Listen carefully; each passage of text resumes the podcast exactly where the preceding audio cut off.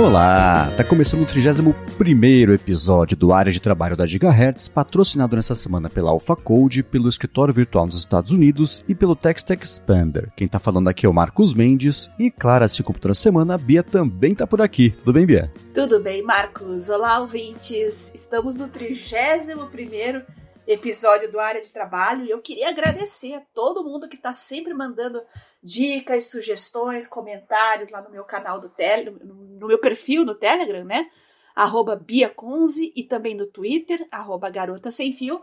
E estão sempre mandando dicas legais de, de pautas para a gente comentar. E uma delas eu joguei lá no grupo, Marcos, a respeito de navegadores, lá no grupo do Mundo Sem Fio, lá do Telegram eu joguei pra galera lá e queria saber se não sou só eu, tem mais gente sofrendo para usar o Google quando se trata de pesquisas. Eu estava buscando referências sobre um determinado assunto e olha, os links patrocinados ou porcarias mesmo, qualidade muito ruim de conteúdo, são o que está predominando nas páginas iniciais. Eu não vou nem falar a primeira página, eu vou falar nas páginas iniciais tá fogo, viu? É, eu ia te perguntar, que você comentou que a qualidade tinha piorado, o que especificamente? Então, links, resultados não confiáveis, pouco técnicos Exato. específicos, o que, que acontece? Ah, conteúdo de, de, baixíssima confiabilidade.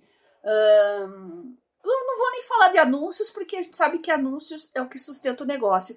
Mas mesmo as primeiras, uh, os primeiros resultados que vem na busca, sempre você clica e você já. Hum, não confie nisso aqui não.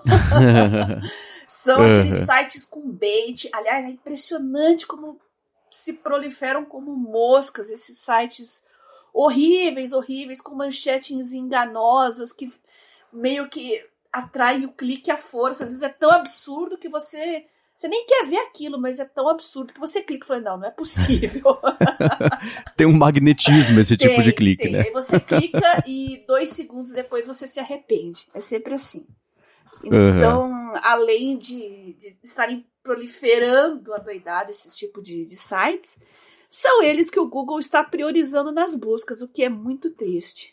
É, o que eu tenho notado é a proliferação de sites que tem uma tradução ou automática ou né, é quase um ele vê que você está vindo do Brasil e traduz na hora é. um texto ali e aí a tradução tá toda torta né tudo literal tradução feita uhum. né, automaticamente sempre precisa de ajuste para ficar bom né? é, é. e o que eu tenho notado também muito site é, conseguindo vencer esse filtro que, que sempre foi bom do Google né de empurrar para baixo o site com conteúdo de baixa qualidade ou que não é muito confiável então, aquela coisa assim, né, de você pesquisar um assunto super específico e achar uma matéria que foi atualizada ontem. Você fala, não é possível que alguém tenha, que tenha pintado uma notícia sobre esse assunto que é, sei lá, meio, eu não vou conseguir pensar em um exemplo agora, mas um assunto meio estático assim, e aí você procura alguém, aí você vai ler a notícia, não tem nada de atualizar nela, né? É só a geração ali do, do, do, da informação do dia que a notícia foi gerada, tá como se fosse ontem ou hoje, coisa é. assim. Mas é só isso que mudou, né? não tem nada de muito atual na notícia. Eu desconfio que isso possa ser algum tipo de ajuste, não em resposta, por exemplo, esse lance de chat GPT, isso é um outro assunto que a gente pode entrar daqui a pouquinho, mas ainda assim tentar deixar os resultados com a sensação de que eles são mais úteis, não, sei, né? De, de é, teorizar resultados que entreguem a informação de um jeito mais palatável o que não quer dizer que esteja certo, porque se a informação está errada, por mais palatável que seja, está errado, né?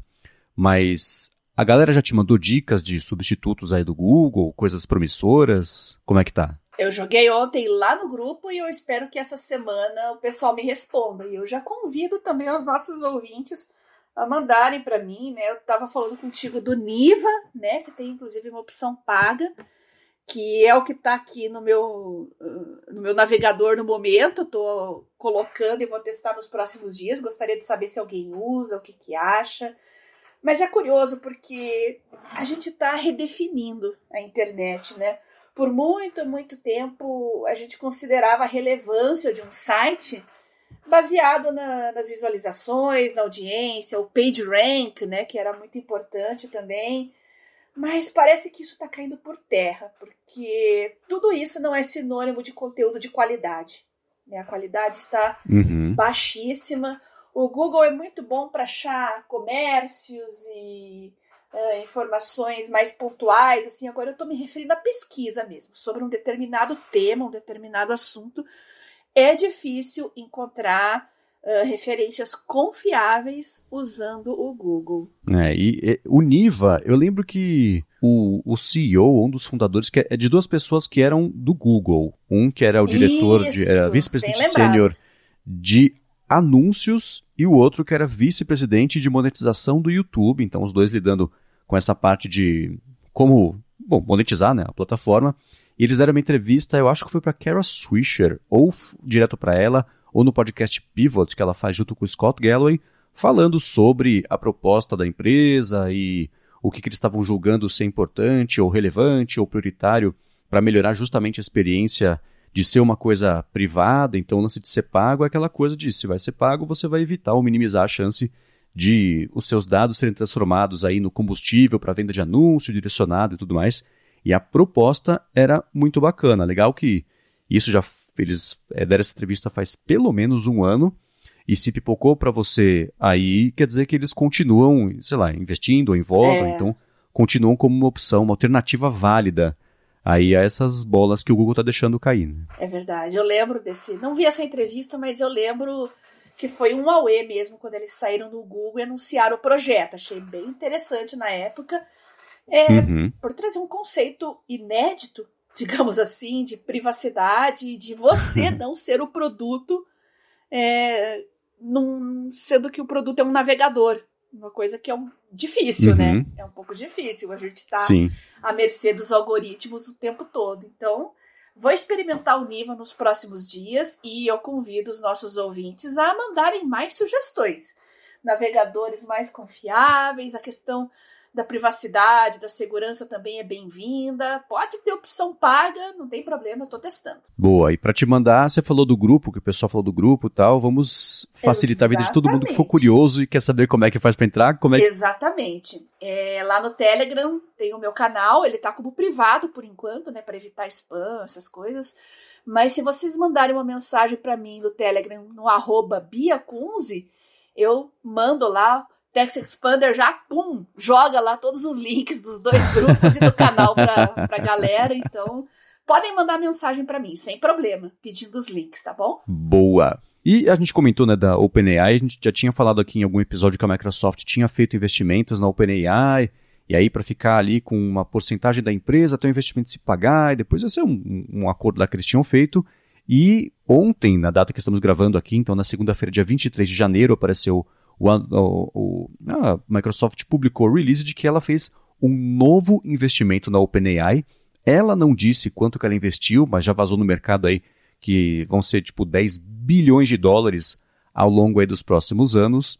Então a gente já tinha comentado que o Satya Nadella, o CEO da Microsoft, estava bem ligado e bem esperto na oportunidade que a OpenAI, com o ChatGPT e as outras iniciativas que ela tem, né, é, representavam aí um, um ganho potencial de usabilidade para as coisas da Microsoft, ele está redobrando, ou mais do que isso, né, que eles tinham investido 3 bilhões aí, agora vai serão mais 10, para integrar as tecnologias da OpenAI na Suite Office, no próprio Windows, né, no Bing, que sempre foi aí a, a piada e, enfim, né, agora tem a chance de ser relevante nessa nova era de busca que parece que vai ser gerada por essas inteligências conversacionais e que interpretam um resultado para já entregar a coisa mais mastigada ali para quem não precisar ou não tiver tempo de ir atrás de uma informação aprofundada num site e coisa assim. Uhum. Como que você vê essa situação? É, o jogo tá virando, né?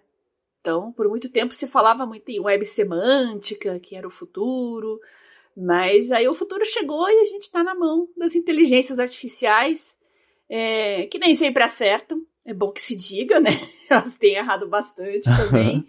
Mas uh, a questão de fornecer uma linguagem mais natural e de você fazer é, perguntas, inquisições mais, mais naturais e complexas também, intrica, intrica, intrincando assuntos diferentes numa única pergunta, como acho que eu comentei aqui no podcast passado, né? Eu pergunto o papel de um determinado gene não só o papel genético, por assim dizer, mas o papel imunológico, o papel em, em outros contextos, e ela conseguiu responder bem direitinho, no caso da, da OpenAI, né? Outras inteligências estão vindo, a concorrência vai ser legal, tá todo mundo disposto a botar muito dinheiro no negócio.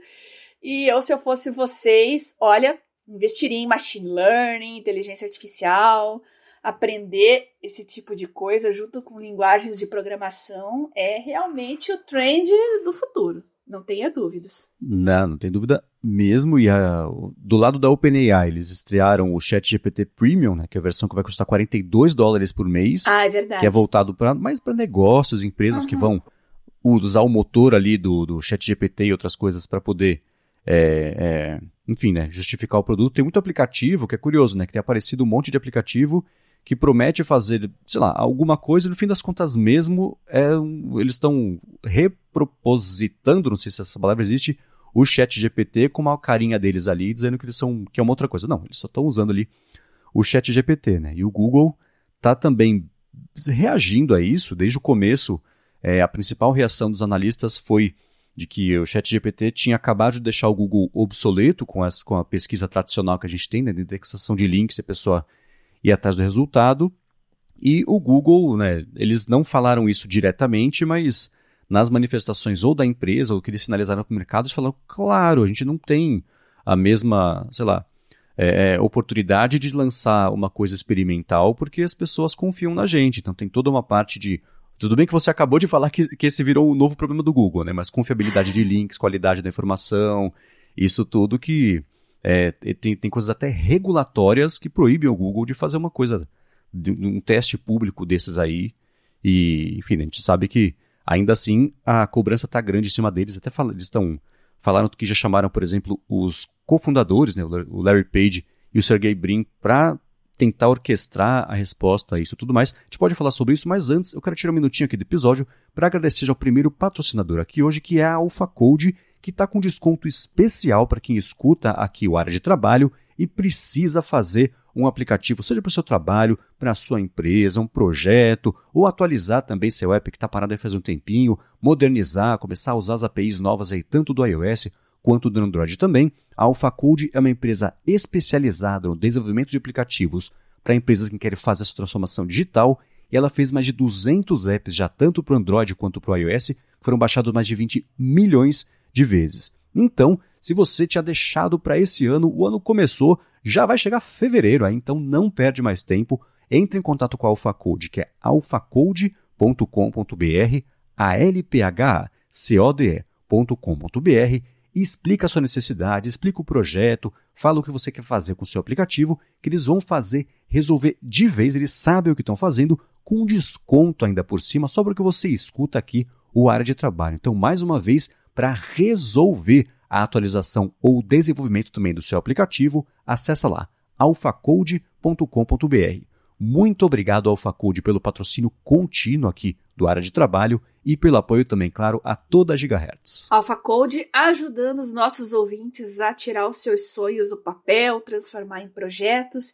E ó, eu falei aqui de substitutos para o Google em buscadores. Ué, por que você não pode criar o seu próprio buscador? Se você precisar de uma mãozinha técnica, tá aí a AlphaCode. É, você pode ser o próximo Larry Page, Sergey Brin, o próximo Elon Musk.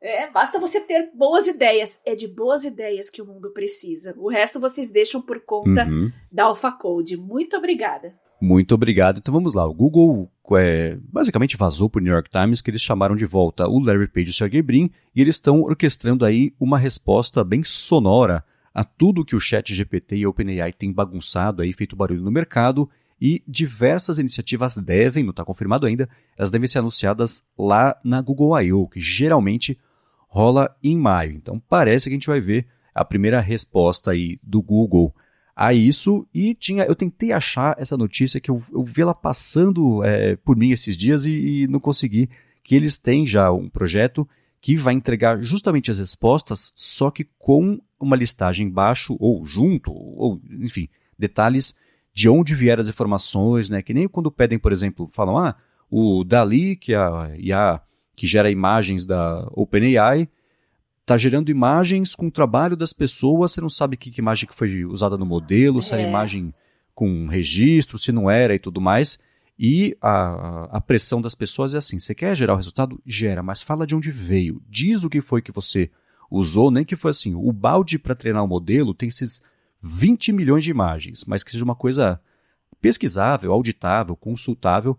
E o que o Google quer fazer é justamente como se fosse um chat GPT, mas ao final da resposta, que é o exemplo que eu sempre dou, né? Como é que o avião fica no ar? Ele gera lá a resposta bonitinho, mas coloca, ó, se você quiser saber mais, tem esse link, as informações que estão na minha resposta, os dados que estão na minha resposta, eu tirei daqui, daqui, daqui, daqui, daqui, vai atrás, né? Acho que esse é um jeito mais transparente até de você gerar esses resultados e que aumenta a confiabilidade não só de quem está pesquisando, mas de quem forneceu o dado para que isso fosse mastigado lá pelo modelo e fizesse parte da resposta. Né? Olha só, então a gente está trabalhando também com referências relevantes e aí entra a questão da confiabilidade também que a gente estava discutindo, né? Interessante a própria a, o próprio bot, né, mandar para você já, ó, eu usei isso, isso, isso para pesquisar. Você pode dar uma olhadinha lá também. Então você já sabe a natureza daquele material de pesquisa, quem está por trás daqueles sites que, que gerou aquelas informações. É, eu acho isso muito mais interessante, né? E quem está mais preocupado com a qualidade do conteúdo que consome, que é o meu caso, o seu caso, Marcos, os nossos ouvintes aqui, que estão preocupados com isso, com toda certeza, eu acho que é uma feature muito bem-vinda. E uma outra questão a respeito disso eu recebi alguns links aqui para ler. Não li ainda, tá salvo lá no, no meu pocket para ler mais tarde. Mas eu achei muito interessante a questão de plágio acadêmico usando o chat, uh, chat GPT e ferramentas similares. Né? Não só o plágio, uhum. mas também uh, textos, uh, trabalhos feitos por inteligência artificial aquele aluno mais preguiçosinho, geralmente ele contratava alguém para fazer o trabalho para ele. Olha só, mais um emprego aí tira, que está sendo tirado. As pessoas pois que é, fazem né? trabalho acadêmico para os outros estão perdendo terreno para as é. inteligências artificiais. Então, eu estou com alguns artigos sobre isso. A gente já comentou um pouquinho disso no passado, mas eu vou dar uma olhada nas novas ferramentas que estão surgindo, as novas discussões, para fazer uma, uma um contra-ataque, né? Para você detectar os trabalhos acadêmicos gerados por inteligência artificial. É uma preocupação dos novos tempos e que todo mundo vai ter que ficar esperto. Hum, eu fiquei pensando, depois do nosso papo sobre isso, até daquele vídeo também da Jonas Stern sobre. É, falando com um professor sobre os trabalhos gerados pela IA, e ele fala, ah, putz, isso tá eloquente, mas tá meio errado, tá, não sei o que lá. É, eu fiquei pensando, se eu fosse professor, o que eu daria de lição é, pediria para a IA gerar um texto, daria para os alunos falar assim, encontre os erros, comente os erros, critique a resposta, que aí você, hum, você contra-ataca e faz os próprios alunos virarem os checadores de fatos Boa, ali do texto. Sim é, é, gerado, né? Você contra-ataca. A não sei que você pega esse texto e joga na IA e fala assim, o que tá errado? Eu falo, pô, acabei de gerar, não sei o que tá errado. Eu gerei isso, eu acho que tá certo. Boa, boa. E quem se meteu numa confusão envolvendo também essas IAs conversacionais aí nos últimos dias foi o site CNET, que saiu uma matéria, acho que foi no Washington Post, depois em outros lugares, dizendo que desde o ano passado eles estão usando já essa, essas IAs para escrever matérias sem ter identificado que eram as IAs que estavam escrevendo e especialmente nas que tinham a ver com finanças, tinha informações erradas. Né? Então, cálculo de investimento, coisa de hipoteca da casa e tudo mais, é, passada para economista, o cara falando, não, não é nada disso, gente, tá errado, a conta tá errada, a pessoa não vai ganhar mil, ela vai ganhar dois. Né? Então, eram uns erros assim, e aí depois de um tempo a Cinet reconheceu que tinha usado isso aí mesmo, e, enfim, tá com um disclaimer maior ali quando o texto é gerado por, por essas IAs e tudo mais, mas essa é pode ser que a gente levantou aqui há algum tempo, né, uhum. né, sobre a geração automática de textos e né, a eloquência, mas sem informações certas, é um problema. Né? Pensa só na vida do professor, como está cada vez mais difícil, né? Os que sofreram nessa pandemia aí se viram em palpos de aranha para mexer com EAD, fazer provas virtuais, trabalhos virtuais, arrancar os cabelos na hora da, de fazer prova de um jeito que os alunos não colassem. É, agora tem inteligência artificial aí para arrancar os cabelinhos que sobraram. Não é fácil, né? Pois é. Um né? professor meu, inclusive, é. comentou isso, né? Que ele estava de saco cheio de prova virtual. Ele até falava, ó, tem uns fulanos aí que eu vi que colaram e colaram tudo errado, que responderam errado igual ainda por cima. e ele tava bem brabo mesmo com relação a isso. Acho que ah, não. vou chegar nele e dar essas más notícias aqui, ele vai ficar desesperado. Você não viu nada. Ah, não. Você não viu nada.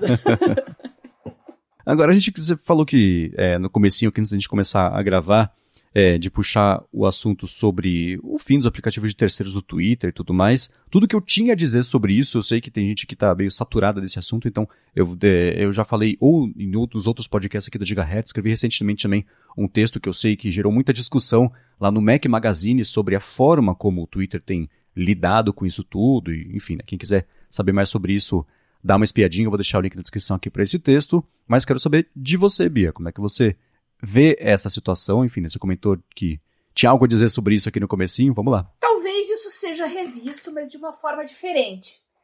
Uh, o Elon Musk, como a gente já está cansado de saber, o Twitter é o parquinho de diversões dele, né?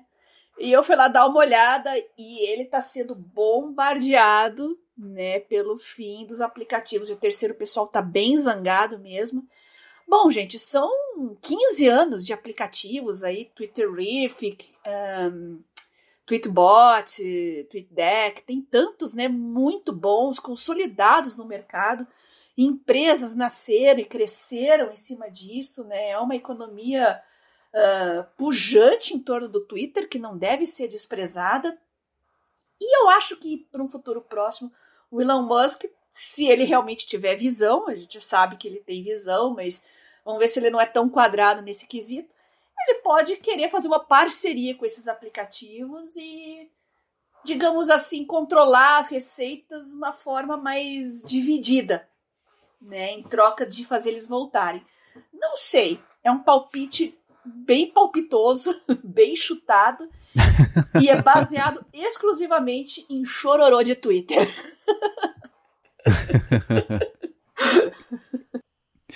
É, lembrando que toda a parte de programa de desenvolvimento do Twitter eram ferramentas pagas, acesso à API, inclusive você pagava por volume que você usava, né? Então existia já um, um, repasse para isso no Twitter, mas não era, acho que, no volume que eles precisavam ou queriam. É, ele tem que encontrar tentáculos aí em campos diferentes, fazer com que a rede social realmente seja interessante de se utilizar tem a concorrência do TikTok aí, meu Deus, que é o nono círculo do inferno, aquele TikTok. Aliás, não sei se a gente não colocou na pauta aqui, mas tá rolando muita notícia de proibição de TikTok em alguns países na Europa. Uh, alguns uhum. estados dos Estados Unidos também estão questionando a questão da privacidade, o envio de dados, a coleta de dados que o TikTok faz e que a gente já, já sabe que é monstruosa. Então, o pessoal tá esperto, né? Tá se ligando nisso. É, ninguém sabe para onde vão esses, esses dados, né? Que não é pouca coisa, mas é uma preocupação relevante porque o TikTok está na mão, principalmente de menores de idade. Então, é totalmente relevante e eu quero ver se a União Europeia vai mesmo apertar o cerco e cobrar alguma posição do, do, do TikTok com relação a isso privacidade ali é zero, né? E nós temos leis rigorosas é, né? na Europa, né, com relação a isso. E é uma questão que está sendo cada vez mais discutida e muitos países, como a Alemanha, por exemplo, não costumam voltar atrás em questões dessa. Então, uhum. vai ser um xadrez é. interessante de se acompanhar.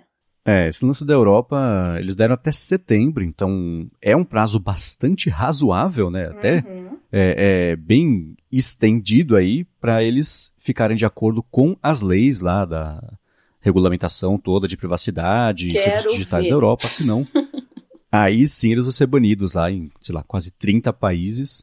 E o TikTok não tem se ajudado também, né? Aquela coisa. Não sempre existiu a preocupação sobre a espionagem de dados de usuários, pegar dados das pessoas do mundo inteiro, mandar para a China e tudo mais. E aí, dia desse saiu a matéria, por exemplo, que eles estavam lá espionando jornalista. Falei, cara, assim, a única coisa que vocês falaram que vocês não faziam, vocês estavam fazendo. Não, não, aí não tem como ajudar, né? É, é difícil. Bom, é. É, é, na China, né, todos os aplicativos, as grandes empresas têm uma relação muito estreita com o governo chinês, que controla diretamente tudo. A gente viu o caso aí do Alibaba, teve até aquela questão um tempo atrás do dono que tinha sumido, depois reapareceu e surgiram muitas teorias conspiratórias. Jack é. Jack Ma, surgiram muitas teorias conspiratórias, mas lá o negócio não, não é bolinho, não. Então, uh, o TikTok, para ele funcionar, e curioso que ele não, ele não funciona na China, hein? Ele não funciona na China, ele é voltado exclusivamente como uma ferramenta de negócios para o Ocidente, que é uma coisa bem, bem interessante, né? Na China, são as redes sociais próprias né, do país e controladas diretamente, monitoradas pelo governo chinês. É, eles têm uma versão específica do TikTok na China chamada Douyin, talvez a pronúncia não seja essa, eu fiz o meu melhor. E é, é, é uma base diferente de, de dados, de usuários e é, tudo mais. Tudo Tem, claro, o WeChat, que é o aplicativo de tudo lá da China, que as coisas acontecem tudo lá por dentro, né? Então, Exato. Então, essas... assim, não tem nem Facebook, né? É permitido ter Facebook na China. Né? Então, é, é, um mercado bem diferente mesmo. Todas essas ferramentas que são muito Google, populares. Não tem Google. É, aqui lá não tem essa, não. Tem as versões próprias, às vezes muito parecidas, né? Com uma dinâmica muito parecida, mas é totalmente separado do, dos demais. É isso aí. Agora um follow-up bem rápido aqui, ainda que a gente está falando de comunicação e tudo mais. Eu falei que ia baixar e testar o aplicativo do ICQ é, pro, pro iPhone, né, para saber se ele rolava o barulhinho. E eu posso confirmar que quando chega uma notificação, ele faz. Então tá confirmado aqui. Mas é engraçado, né? Assim como a expectativa que eu tinha, eu entrei via minha lista de contatos, que, sei lá, era outra, outra época, né? Tem umas centenas de pessoas Legal. e tá todo mundo assim, seen a long time ago. Mas ele é bem parecido com o Telegram. E interface, a parte de cores e tudo mais. Então, para quem quiser iniciar um movimento aí de, sei lá, reavivar o ICQ, é, pode ser um bom momento. Ele tá prontinho para isso acontecer. É, tentaram, não deu certo, tentaram de novo. Teve um É, buzz, né? assim, temporário. Aí morreu de novo. Uhum. E por falar em morrer, o Ku também está morrendo, né? Eu tô recebendo muitas mensagens né? ali, muita gente falando. Eu postei lá, eu recebi uma mensagem aqui do, do passarinho amarelinho chorando, assim, falando que fazia 30 dias que eu não postava lá. Aí eu fiquei com pena. Postei, tem alguém aí? o pessoal me respondeu. Tem algumas pessoas lá, mas é, é bem claro, bem evidente que o entusiasmo já não é mais o mesmo, né? Então É. é complicado, gente. Vocês pensam que ter uma rede social é Uhum. fácil gerar a atenção das pessoas, você pode criar um interesse artificial por um tempo, ou mesmo colocar aquele ar de novidade, né, gerar repercussão em cima, mas agora segurar por mais tempo vai ter que ter alguma coisa muito atraente que realmente motive as pessoas a continuarem lá. Não é fácil. É. E é, e é difícil, né? Não tem nada que um segredo mágico que segure as Não. pessoas, porque tem uma parcela espontânea aí que poderia muito bem a galera tá até agora usando loucamente, né? E no começo, eu lembro que eu fiz o paralelo com aquele aplicativo que era tipo um Evernote chamado Rego, que todo mundo adorou no Brasil, porque chamava Rego, você guarda no Rego. por- Então foi a mesma coisa, né? E aí também, depois de. Eles gravaram um vídeo, obrigado, Brasil, foi a mesma história. Depois de, sei lá, dois meses, ninguém lembrava que existia. Infelizmente foi assim também com, com a rede do passarinho amarelo, né? Espero que, enfim, eles encontrem aí um, um jeito de sobreviver, porque são pessoas, a gente ri, mas são pessoas de verdade, com trabalho, com salário, com contas, né? Então, espero que eles se deem bem. Já que você tem o Evernote, você é, usa ele, claro, no seu no, no tablet, no telefone também, tudo Android. Uhum. Chegou já a função de backlinks, que eu vi que pintou no iOS? Chegou, eu tô até pra olhar com mais calma, tá me faltando tempo, é que eu tô com muita coisa pra testar. Deixa eu anotar aqui também. Backlinks, eu vou dar o follow-up pra vocês depois. Pode deixar. Boa. Para quem quiser saber o que, que é isso, eu vou deixar aqui na descrição o link para uma matéria do Felipe Espósito, lá no, no 95Mac falando, mas é basicamente uma aba com o histórico das notas que você visitou recentemente, para ficar mais fácil de pular de uma para outra, né? Uhum. Então, se o trabalho envolve você consultar três notas diferentes, fica fácil de você pular, navegar uma para outra e tal, e pegar isso aí. É uma abinha chamada Backlinks, um botão, na verdade, Uhum. chamado Backlinks, que, enfim, é o tipo de já tinha navegação entre as notas. Isso. Agora apareceu esse menu contextual aí do histórico, que imagino que seja bem útil. né? É, menu contextual é sempre muito útil. Esse, essa ligação entre as notas por contexto é muito legal. Eu contei a história pra vocês, né? Como é que eu descobri que eu já tinha assistido uma palestra de uma ganhadora de um prêmio Nobel na minha vida. Até hoje eu fico me achando por isso. Foi 10 anos atrás, mas tudo bem. Ué, eu... só fermentou. Você vai se achar cada vez mais com isso. Eu não teria descoberto isso se não fosse o Evernote, né? Eu tava montando a pauta, os assuntos, né? Quando a Jennifer Doudna ganhou o, o Nobel, o Evernote mostrou ali palestra tal, tal, e o nome dela escrito com a minha mão. Eu, peraí.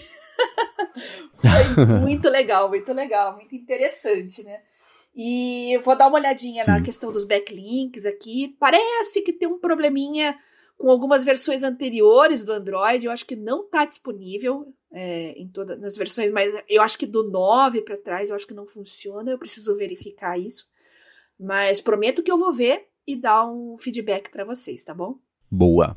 E um último follow-up que eu quero puxar aqui, que pintou nos, nos, últimos dias, episódios e tudo mais, foi um feedback do Carlos que mandou para você, na verdade, né, Bia, uhum. que tá usando um aplicativo chamado Ornaments para fazer o acompanhamento dos exames dele. Eu não conhecia esse app, deu minha espiadinha. Ele mandou o link da App Store, eu não vi, eu posso olhar aqui enquanto a gente está conversando se tem na Play Store, se tem para Android, caso você tenha visto, Bia, diga já. E ele tem, assim, você acompanha, não é de exercício, não me pareceu. Vindo a descrição, é mais a dieta, coisa de vitaminas, cadastra, como ele disse, né, que está usando para fazer subir os exames, parte de check-up, controle de peso e tudo mais.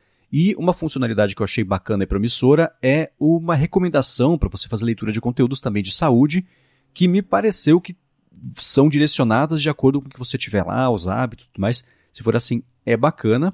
Uma coisa que eu vou só chamar atenção pro pessoal, porque eu vi nos reviews, eu sei que tem uma parcela da população que, assim, se você precisar. É, o aplicativo você baixa, você testa, aí você precisa pagar alguma coisa, pronto, é o pior aplicativo do mundo. Eu tava vendo, por exemplo. Ai, que vergonha, né? Eu tava vendo a, na App Store os reviews do Tweetbot. Tinha um que dava uma estrela, o título era Desumanos. E a descrição é absurdo ter que pagar 25 reais por ano para ter que usar esse aplicativo. Falo, tá, essas pessoas você nunca vai convencer, né? De que. É. Enfim, desenvolvedor tem conta para pagar. Né? Mas tirando isso, o pessoal falando assim: ah, pô, ele promete uma semana de graça e não é, e a assinatura é cara. Eu vi que, sei lá, são parte de 50 ou 60 até 500 reais. E não tinha se era por ano, por mês, por dia, sei lá. Então tem que ficar bem atento a isso. Vou deixar esse alerta uhum. aqui. De qualquer forma, tirando isso, pareceu bacana e útil, e, enfim, né, pra um, um segmento, aí, um tipo de, de, necessidade de acompanhamento de saúde bem promissor. Né? É, eu gostei bastante dessa questão de cadastrar os check-ups, né? Me chamou a atenção. E também os conteúdos, né? Leitura, recomendação. Qual que é o, é o MedSafe? Tô tentando lembrar o nome aqui, deixa eu dar uma olhadinha no meu celular, que também tem uma parte de artigos e recomendações, inclusive de pesquisas entre os usuários, fazem muita pesquisa Uh, recentemente teve muita pesquisa sobre Covid, né, para saber quais doses das, das, vacinas as pessoas tomaram, a confiabilidade delas com as vacinas, né? É o MedSafe, que é o meu aplicativo de controle de medicamentos. Então ele tem uma parte bem uhum. legal com uma, uma abinha chamada Notícias aqui e posta notícias interessantes, relevantes e também os resultados dessas pesquisas que eles fazem com os usuários do próprio aplicativo. O Clu, que é ah, é um, legal. Clu, né, é um gerenciador feminino, né, menstrual, também tem esse lado mais de comunidade, de, é, é, de pesquisas entre os usuários, com resultados, então aplicativos de saúde que aumentam o seu leque assim para uma questão mais social, mais comunitária, são os que tendem realmente a ser mais interessantes. Boa. Vou deixar o link para tudo isso, claro, aqui na descrição. Agora eu quero trazer um assunto que foi um. Isso apareceu na CES, na verdade, e eu tinha guardado pra gente falar.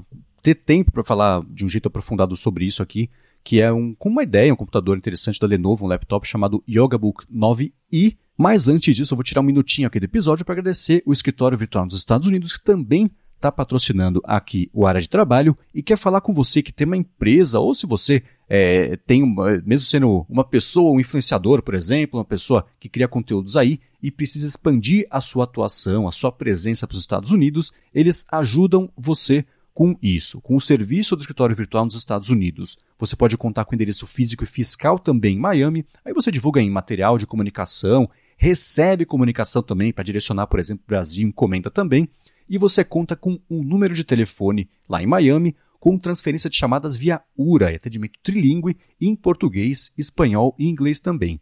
Assinando o escritório virtual nos Estados Unidos. Você pode abrir contas lá em bancos nos Estados Unidos, tudo do jeito legal, sem gambiarra, sem problema nenhum.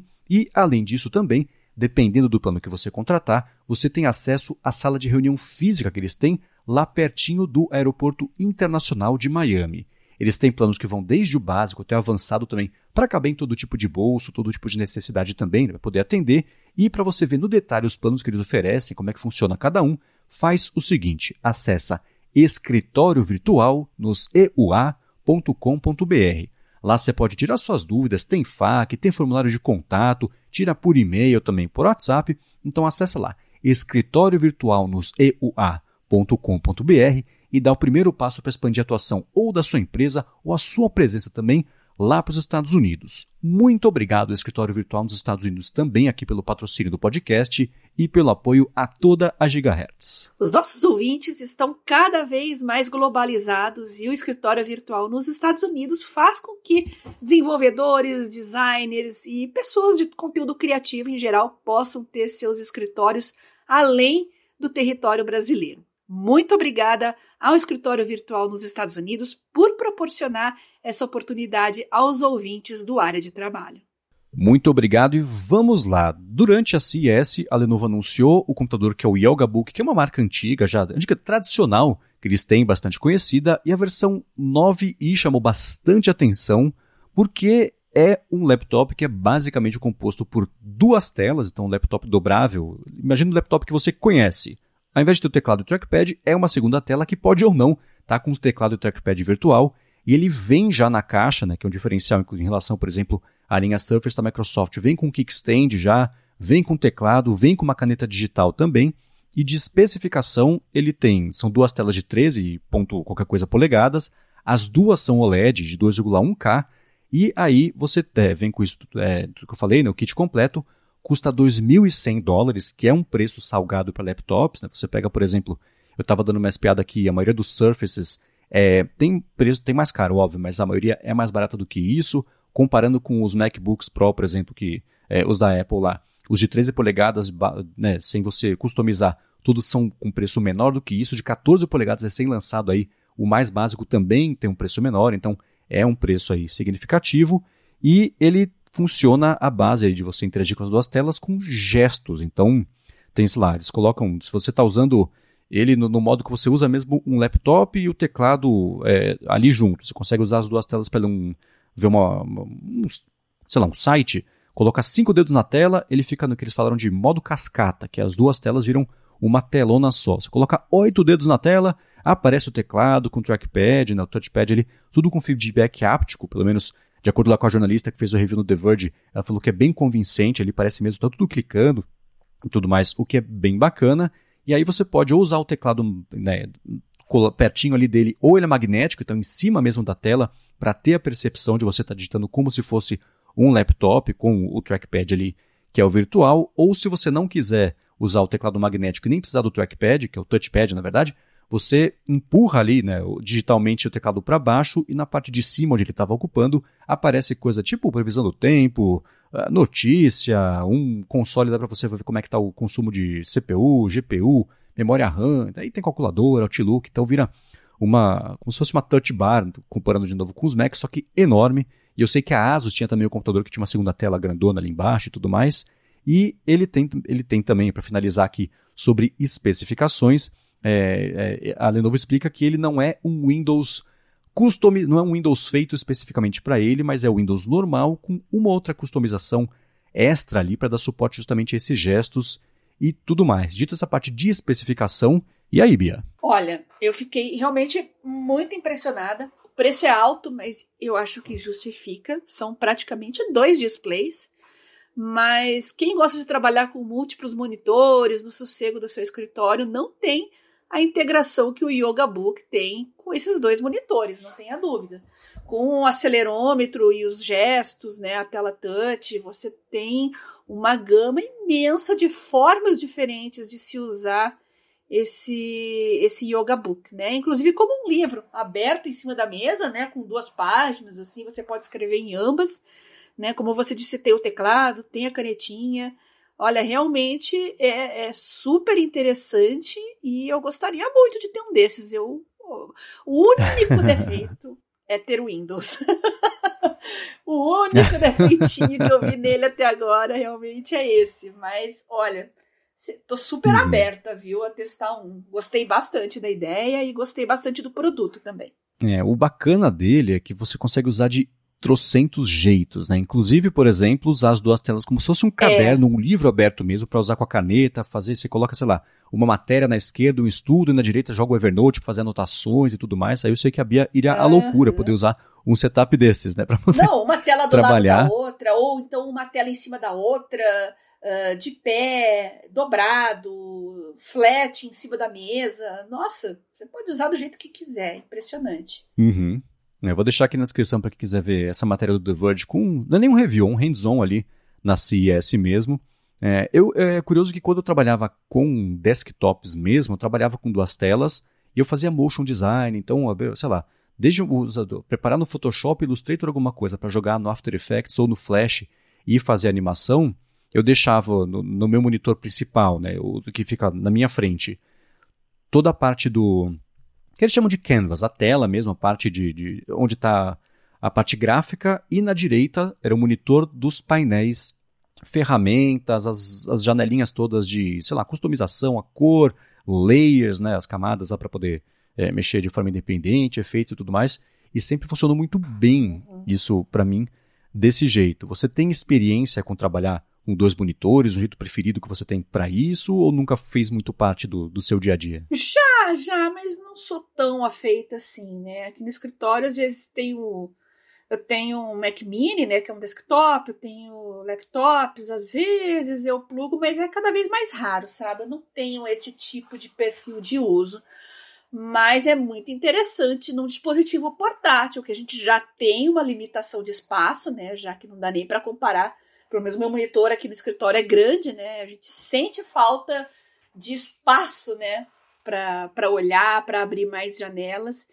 E aí a gente tem agora uma opção portátil que você pode expandir esse uso. Achei muito interessante. Sim, é. eu uso no meu dia a dia aqui, para usar só no laptop, eu uso sempre a tela dividida, que a maioria das tarefas que eu faço, elas envolvem consultas e o tratamento é, dessa consulta ao mesmo tempo. Então, desde buscar aqui na pauta feedback do pessoal para jogar na, na pauta mesmo, ou então gravando aqui agora, estou com o StreamYard de um lado, ou aqui a pauta aberta do outro, tem o QuickTime também e o, o, o console da Shure ali. Então, para fazer às vezes até mexendo em planilha, preciso caçar alguma coisa também, abre ali, sei lá, o site do banco para poder jogar na planilha. Então é curioso ver como a maioria, o jeito que eu achei de, de trabalhar envolve sempre ter a tela dividida, então ter uma tela para cada coisa seria perfeito num laptop, né? Então, um dos modos, por exemplo, é você usar como se fosse assim, um caderno mesmo aberto, com o teclado ali embaixo, você tem duas telas verticais para ter acomodado um jeito mais fácil e independente ali as duas coisas.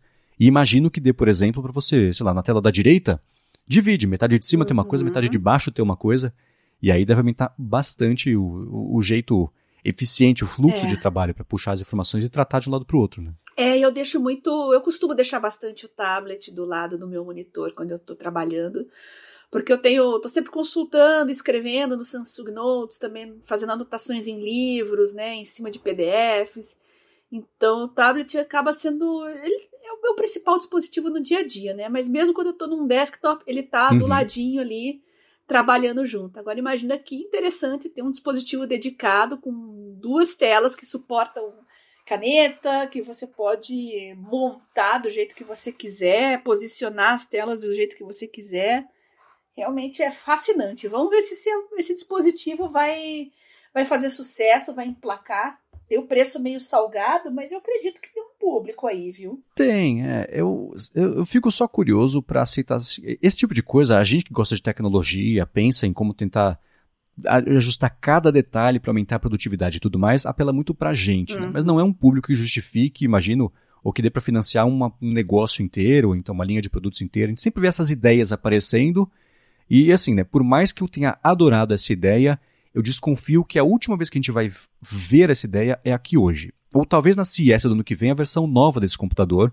e, e pronto, né? Ele não, ele não quebra a barreira do nicho para virar uma coisa super conhecida porque ele envolve quebrar o hábito de uso tradicional que a maioria das pessoas não, não considera isso. É. Eu vou comprar duas, tem que levar o teclado junto, e ter a caneta, vou perder. então acho que esse tipo é. de coisa é, é, fica sempre meio restrita aqui. A gente que, que pensa e discute mais a tecnologia do que o, o, grande público, né? O que é uma pena, que as coisas não têm oportunidade de evoluir, né? É, a gente curte tecnologia, a gente é meio. somos meio novidadeiros, né? Mas acho que a maioria dos usuários uh, não curte muito sair da zona de conforto. Mas a gente não pode esquecer que tem um efeito uau também, né? Você chega com um uhum. dispositivo desses no, no, aeroporto, num café, você vai virar o centro das atenções. Ah, é, certeza, né? Mesmo porque duas telas uma em cima da outra, dobrada de um jeito curioso, desafiando a física, com o teclado ali na frente, chama é. atenção mesmo. E é, é, eu tava dando uma. Vendo os, eu vou deixar aqui na descrição também o link para uma imagem que mostra todos os jeitos diferentes que você Isso. pode usar ali, a, configurar, né? É, embaixo ao centro tem esse modo caderno, o que é basicamente igual, por exemplo, ao Microsoft, o, o telefone, o Duo, esqueci já como é que chama o telefone. Surface São Duo, duas né? telas coladas. É Surface Duo? Acho, acho que é, é isso. Uhum. O telefone eu acho uma péssima ideia. Eu olho e falo, coisa feia. Esse aqui tá aberto igualzinho, né? Com a imagem pequena, o mesmo tamanho. Ele eu falo, ah, tá, isso eu usaria, né? Acho que por ter um pouco mais de espaço em cada tela, né? A gente reconhece, né? Não é agressivo é, talvez aos tá aí, nossos é. olhos. Parece uma coisa familiar. Eu entendo o que você quer dizer. Exatamente. A única coisa que me dá um pouco de faniquito nessas imagens é na direita em cima, que ele tá. Modo Transformer ali. É, ele tá no modo fechado entre aberto e a tela, né, a, a, de baixo, ela tá tocando na mesa. O uhum. contato do, do, negócio com a mesa é a tela. É. Me dá um negócio de pensar nisso, né? Eu colocaria um paninho ali, alguma coisa para deixar mais. É que eu, eu, nunca apoio o telefone, por exemplo, numa superfície plana ou hum. dura ou rígida. Eu vou colocar em cima da mesa, coloco, ou se for uma mesa com, com, um pano, eu coloco direto, então em cima da carteira, por exemplo. É. Mas eu uso o telefone sem capinha, sem proteção, é. sem nada. Eu uso como ele vem da caixa, que é como eu, eu prefiro, né? Mas essa coisa de contato de tela direto com uhum. superfícies, basta uma farofa para fazer um estrago, né? Tá aí um desafio para os fabricantes de, de cases e capinhas também. uhum. E eu, agora é uma dúvida minha, tá? Antes de entrar aqui na, numa pergunta que foi mandada pelo André Vieira, uhum. eu quero fazer uma pergunta que é a seguinte porque eu sei que existem dois times, né? Quando pega um computador uhum. novo. O time do pega o backup e joga tudo pro novo ou começa do zero. Eu comprei um laptop novo, semana que vem devo estar com ele, comprei o MacBook Pro que foi anunciado recentemente aí de 14 polegadas, que é de 16 polegadas com chip M2, e eu tô na dúvida se eu puxo o backup do meu para jogar lá, se eu só transfiro, sei lá, os programas e aplicativos e começo do zero. Qual que é a sua preferência quando você pega um computador novinho em folha aí para poder usar no trabalho? Olha, em se tratando de macOS, eu me entrego totalmente. Eu faço, pego o backup que eu fiz original, boto tudo lá de volta para ficar como estava antes. Confio tanto no macOS que eu sempre fiz isso, sempre funcionou e me dá muita tranquilidade. Eu não faria do zero, uhum. não. Mas eu sei, eu, eu reconheço que não é todo o sistema operacional que te dá essa tranquilidade. Eu acho que no Windows eu não faria isso, não. Minha experiência com o Windows sempre foi mais traumática nesse sentido. Uhum. Ao contrário, no macOS sempre foi super lisa. É, né? é, é curioso porque o Windows nos últimos anos, sob o comando, e eu acho que muito, de um jeito muito acertado do Satya Nadella, passou a depender mais de nuvem, se apoiar mais em nuvem para serviços e tudo mais mas eu não sei como é que anda, por exemplo, essa parte mesmo de backup e acesso aos dados do computador na nuvem, essa transferência, essa área de trabalho é. universal, tudo na nuvem. Né? Eu sei que a Microsoft estava planejando, acho que não lançou ainda, é, lançar um Windows na nuvem. Então você assina o Windows para acessar o seu Windows a partir de qualquer máquina. Você entra lá, faz o login, pumba. A hora que você fez login, está dentro do seu Windows, que é tipo um streaming do seu sistema, que é uma excelente ideia para situações em que a pessoa está sempre conectada. Né? Tem lá uma outra coisa que eles falaram que era para poder usar normalmente mesmo sem conexão. Fico curioso para saber como é que isso funcionaria. De qualquer forma, essa parte de sincronia e backup em nuvem começou de um jeito bem atrapalhado lá no mundo da Apple com o, o, o Mobile Me, né, que foi uma, uma, uma tragédia. Uhum. Mas depois eles correram atrás aí do, do prejuízo, passaram a, a, dar um, pouco, um suporte um pouco mais completo, amplo e confiável disso aí. Então ainda estou na dúvida se eu puxo o backup, os dados, ou só o que eu precisar. Né? O Dropbox, por exemplo, Eu uso já como esse esquema de backup na nuvem, deixo tudo que eu estou trabalhando atualmente ou que eu trabalhei recentemente, que sempre alguém pede, né, precisa de uma coisa de acesso rápido, eu deixo lá no Dropbox para usar. Mas de resto, estou uhum. bem na dúvida aí sobre esse uso que eu vou dar do zero ou do um do computador novo. É, no macOS eu confio, eu também sou um pouco preguiçosa, né? Eu prefiro né, o tempo tá curto, eu prefiro que as coisas voltem magicamente como elas sempre estiveram. E eu digo para vocês que a Samsung também está muito bem ajeitada nesse sentido, né? Eles têm o Smart Switch. Então, como eu meio que tô morando há muito tempo na linha Note, é, eu simplesmente mudo de tablet, mudo de smartphone usando o Smart Switch e tudo volta lá, inclusive as redes, né, que estão salvas, as configurações. É um pouquinho demorado, mas você faz lá tudo sem fio, né? Coloca um dispositivo do lado do outro. Se eu não me engano, é por NFC. Ah, que legal. Dá para fazer por Wi-Fi também, mas dá para fazer por NFC. E deixa lá, vai lá, toma um café, vai lá brincar com os gatos e dali um tempinho tá tudo configuradinho e bonitinho. Boa. É a solução da preguiçosa mesmo.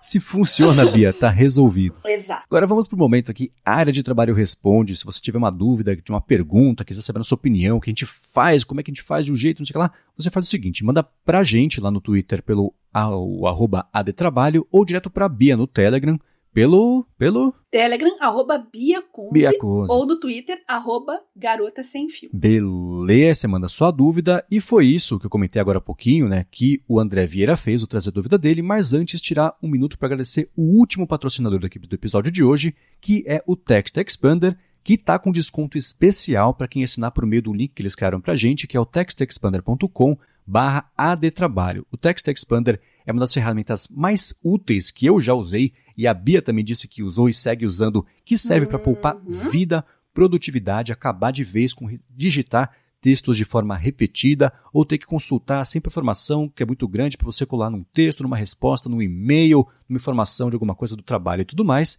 E ele funciona assim: você cadastra pequenos atalhos de texto. Então eu tenho, por exemplo, arroba, arroba.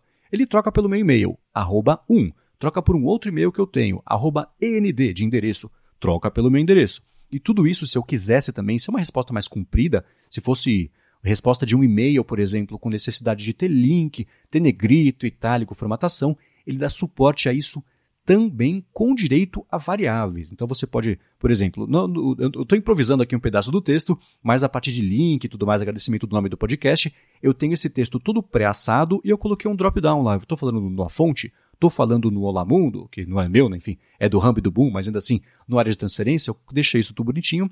E essas variáveis você pode colocar com cálculo também, para você poder, ah, sei lá, o evento daqui a 20 dias, daqui a 15 dias, tudo isso funciona direitinho, se for, claro, esse tipo de, de necessidade a sua. Eles também dão suporte a times, a equipes. Então, se você trabalha numa empresa que todo mundo tem que ter acesso a uma versão que é constantemente atualizada de um texto, e aí, se isso não acontece de forma automática, dá margem a erro, alguém passa informação desatualizada, informação errada e tudo mais. Com o Text Expander isso não acontece, porque todo mundo passa por meio do mesmo atalho de teclado a ter acesso à versão mais atual de um texto. Então, para conhecer melhor o Text Expander, que tem para Mac, tem para Windows, tem também para o iOS, né? Você instala um teclado específico deles para puxar os atalhos de teclado. Tinha beta para Android recentemente, então imagino que isso vai pintar também em breve oficialmente para Android. Faz o seguinte, acessa textexpander.com barra trabalho, que para assinar o plano anual você ganha 20% de desconto. Então, mais uma vez, para poupar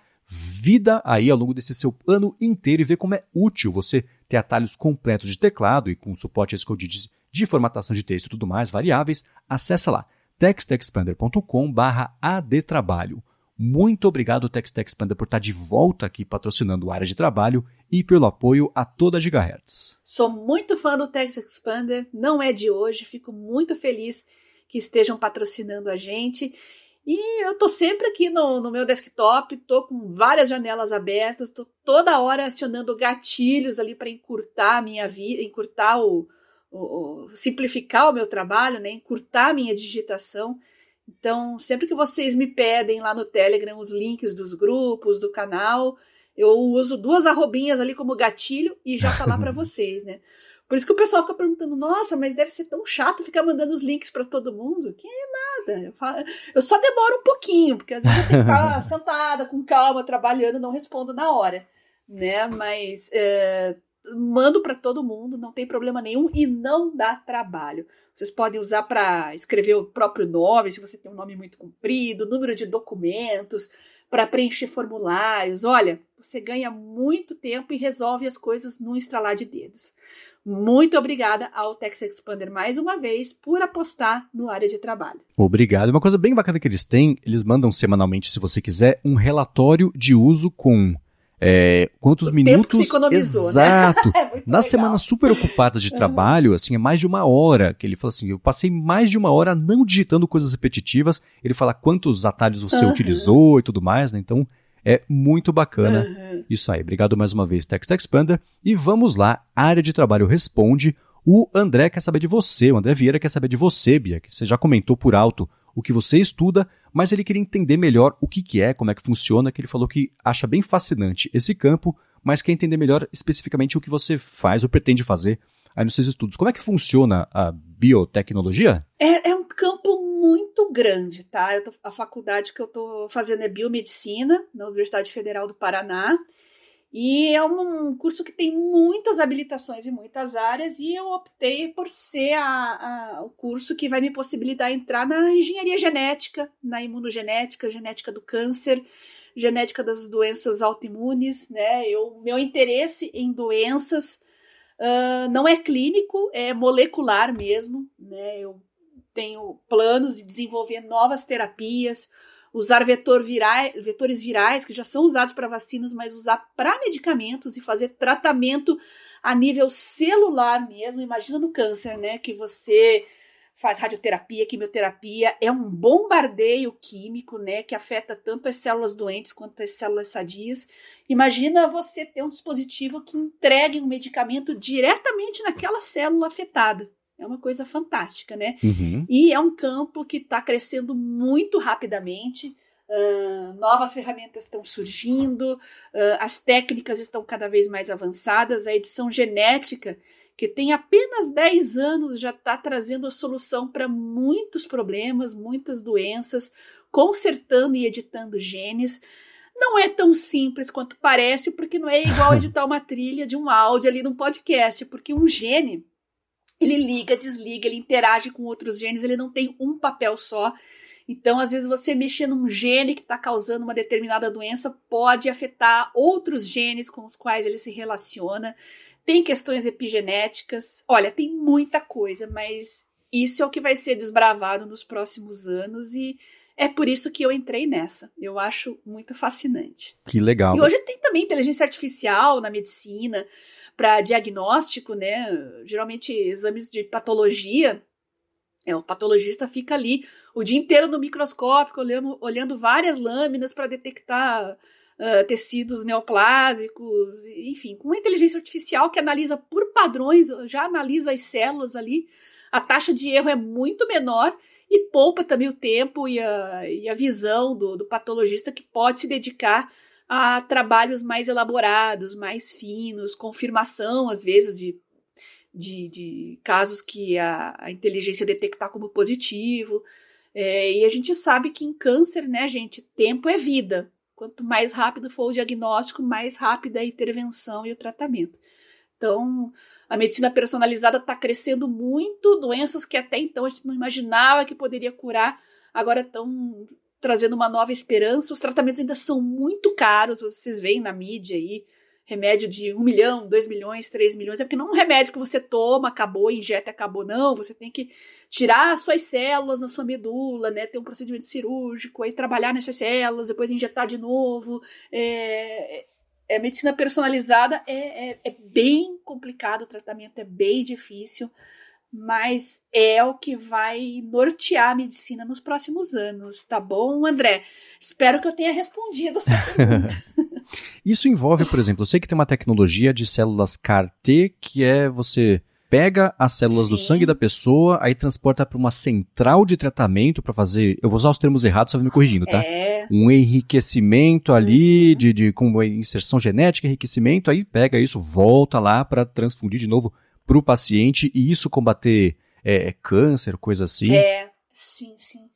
É, as células da medula, uh, que são as células mais novinhas, vou usar um termo mais leigo para todo mundo poder entender. Uhum. São células, células muito jovens ainda, não têm memória imunológica, não foram diferenciadas para atuar em diferentes tecidos, então você consegue editar elas, reinserir e a partir de então elas se multiplicam, se diferenciam sem aquele defeito que elas apresentavam originalmente. Né? A gente está falando mais de, de questões medulares, né? Porque é o que a gente domina atualmente, mas no futuro, acredito eu, que você vai poder mexer até em células neurais, uh, entre outras coisas. O sistema imunológico é um pouco complicado, né? Tem altos e baixos, porque depende de fatores também como idade, uh, tem muitas variáveis envolvidas. Mas é basicamente isso que você falou, Marcos. Pega uma célula jovenzinha lá, dá uma consertada naquele defeitinho que ela tem e coloca de volta e deixa ela fazer o trabalho dela. Que legal. E como é que está o cenário disso no Brasil? Eu sei que são tecnologias incipientes no mundo inteiro, que o Brasil tem um cenário que dá para se orgulhar bastante, pelo, até onde eu sei, me corrija se estiver errado, de pesquisa e de liderar em algumas áreas para poder evoluir. Mas o cenário em geral tem, disso, como tem, é que tá? Tem algumas iniciativas, sim. A USP, a USP de Ribeirão, é, de Ribeirão em especial, tem a informática biomédica lá, quem quer unir tecnologia com medicina. Existe um curso específico para isso. Foi o curso que eu comecei a fazer, mas era baita demais e laboratório de medo. Por isso que eu mudei para biomedicina. Uhum. Já que programação, essas coisas eu consigo estudar sozinha. Ao passo que DNA e vetores é uma coisa que exige laboratório. E nos cursos de informática, os laboratórios não estavam tão voltados para a parte de biológicas. Uhum. Mas é super interessante conciliar TI com medicina, é, é, simplesmente fascinante. E quem gosta, quem sempre ficou na dúvida, será que eu faço medicina ou faço TI? Pronto, tem uma área nova para seguir. A Federal de Minas Gerais também tem a parte de engenharia genética, aqui no Paraná tem, Rio Grande do Sul tem. Aqui, no, claro, não está como está em países como Estados Unidos, Israel, Alemanha. A Alemanha tem um, um parque farmacêutico bem, bem destacado, né? A uhum. área de trabalho lá é muito fantástica, mas está começando e as coisas nessa área seguem muito rapidamente, viu? Que legal. E tem... Daqui cinco anos já vai estar tá tudo diferente, pode apostar. Ah, é, sim, sim. É, Pintou, a gente até citou por alto que esse caso que apareceu, foi divulgado pelo menos dia desses, de uma menina que teve, passou por um processo, eu vou falar o termo errado, vai me corrigindo, tá? da edição genética para poder uhum. curá-la de, de um câncer e deu certo. Uhum. É, já tem alguns casos, né, é, documentados, né, que já estão na literatura de casos que foram curados. Ainda são as exceções, né, porque tem que ser um tipo de câncer específico, tem que estar tá num estágio específico. Então, é o que a gente consegue fazer por enquanto, uhum. mas isso deve se, se expandir no futuro. Uh, a USP de, de, São Paulo, Ribeirão, já usa machine learning para machine learning para diagnóstico em patologia, em especial de câncer de mama. Eles têm um case que é bastante conhecido, bastante divulgado. Então, é uma área promissora para quem gosta de programação e um interesse em medicina, pode seguir esse campo. Aí a gente está precisando de pessoas que tenham esse interesse. Uhum. Não é fácil. Muita gente assim, ah, eu sou mais de exatas, ah, eu sou de humanas, ah, eu sou de biológicas. É difícil achar uma pessoa que tenha interesse por igual, né? Tanto em exatas quanto em biológicas. Ah, sim. É, né? São áreas difíceis, uhum. né? São áreas difíceis.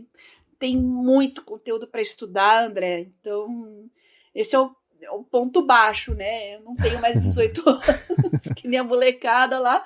Eu tô num outro ritmo, mas eu gosto muito. Eu meio que precisei voltar no tempo, porque minha ideia era, era fazer só pós-graduação, já que eu tenho graduação e tudo, mas é muito diferente a parte genética hoje em dia do que quando eu estudei. Eu pegava as provas assim de mestrado para ver, eu falei, meu Deus, é grego isso aqui para mim. então eu tive que voltar a estaca zero não é fácil, né? Vestir as sandálias da humildade e falar, poxa, vou ter que fazer uma graduação de novo. Mas a minha vontade era tão grande, né? E que, que vamos lá, vamos arriscar e, e, vamos fazer e não me arrependo. Tô gostando muito e tô cada vez mais engajada nesse assunto, como vocês podem perceber aqui do podcast também. Ah, sim. Tem estudos que você tenha lido recentemente falando que você, assim, não tenha medo de ser muito técnica. Nossos ouvintes conseguem acompanhar, tenho certeza. É. Então, que de estudos que você recomenda que o pessoal que tinha chamado a sua atenção, fala, nossa, que incrível isso aqui, que você recomenda que o pessoal leia? Tem algum dia de bate-pronto aí para passar pra gente? Olha, tem perfis no Twitter que falam que são pessoas que estão nessa área, né? Uhum. Mas procurem no Twitter pela, pelo tópico bioinformática, Uhum. que é muito legal. Genética, genética, que é sempre muito interessante. Imunologia. Uh, mas para quem gosta, quer conciliar mesmo TI com medicina, procura o tópico bioinformática para vocês verem como se analisa genes, como se trabalha com genes, como se constrói árvores filogenéticas com bioinformática. Vocês vão ficar fascinados, viu? Boa.